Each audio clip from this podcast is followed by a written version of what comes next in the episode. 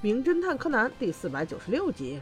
我所心爱的推理，今天还真是意外啊！叔叔竟然带着柯南在图书馆正看书看着美呢，听到街上有警车飞驰的声音，叔叔义无反顾地追了上去，果不其然是木木警官。木木警官无奈地请他上车，小五郎却厚颜无耻道：“都怪这个小鬼，非要过来探案。”哎呀，心疼柯南三分钟啊，就这样无故躺枪了。不过今天的事件还真的有点棘手，是一个杀人事件。在一个公寓里，死者是一个推理作家，女性，六十五岁。经警方调查，死者死于前一天晚上七点到九点。第一目击证人是这位死者的一个学生，名叫顺一，是一个挺帅的小哥哥。他回忆现场时说，今天早上过来找老师，按了很长时间门铃都没有人开门，所以他一着急就报了警。柯南提出疑问啊，他说：“大哥哥，你很奇怪耶，按门铃很久，这不正常吗？你为什么会想到报警呢？”这个顺一小帅哥倒是不急，正经分析道。哦，那是因为我的老师收到了一封恐吓信，信中写着：“亲爱的老师，我准备拿你的命作为我的收藏品，很快就会过去拜访您。”落款是大蛇谷，这个大蛇谷是死者原来推理小说中的一个主人公，这让警方提高了警惕，明显是有人想要借这个机会来谋杀死者的。除此之外，还有一个线索，公寓管理员说道：“因为顺英先生开不了门，所以向他借过钥匙，也就是说，他们发现死者之前，这间公寓是锁着的。”而管理员的口供说。一间公寓只有两把钥匙，那这两把钥匙正好都在屋内，也就是说，杀人凶手一定是可以配到公寓钥匙的人。那就目前的线索来看，嫌疑人很可能是两个，一个就是公寓管理员，另一个就是老师的学生顺一先生了。至此，警方照例安排去排查这两名嫌疑人的不在场证明，而柯南却有了新的发现。他注意到死者昨晚的食物是寿司，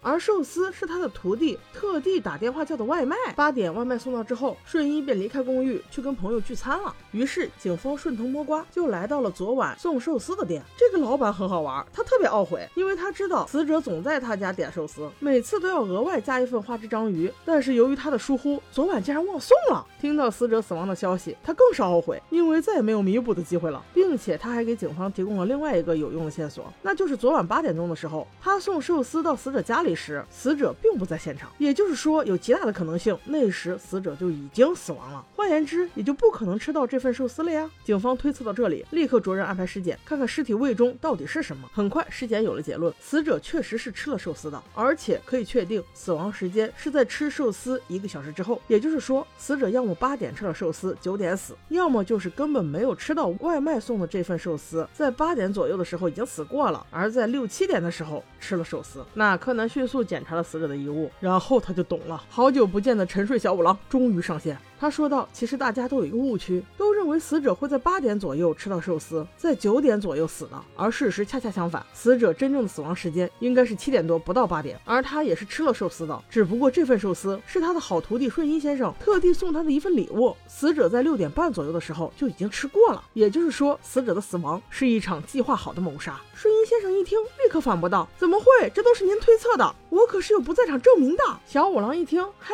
这还不死心了？让我拿出一个决定性的证明。他对木木警官说：“尸检报告里应该有死者胃中详细的残渣分析吧？”木木警官看着报告回答道：“是的，是的。哎，里面果然有花枝章鱼。”听到了这个词儿。大家恍然大悟，还记得那位寿司店的老板特意强调道，他今天的这份寿司是忘了给花枝章鱼的呀。这也就是说，死者吃的一定不是八点钟点的那个外卖寿司，而肯定吃了六点半时顺一先生亲自带过来的寿司。听到这里，顺一终于绷不住了，接下来是他的忏悔。听到了他的杀人理由，真是刷新了我的三观啊！他说，老师得了绝症。反正半年后他都是要死的，所以早死晚死都是死，不如好好利用一下这个死。我特意设计把老师的死包装成他的小说人物来杀了他，这样老师即使在死后也会因为这条死亡消息而大肆炒作一番，这样老师生前的作品就会大卖，我们即将倒闭的出版社也会被救活。这样的死难道不比生老病死更加有价值吗？哎呀，我的妈！这是我听到为了杀人而找的最冠冕堂皇的一个借口了，气得他编辑社的领导都给他了一巴掌。你要是不动手，最起码老老太太还能活半年。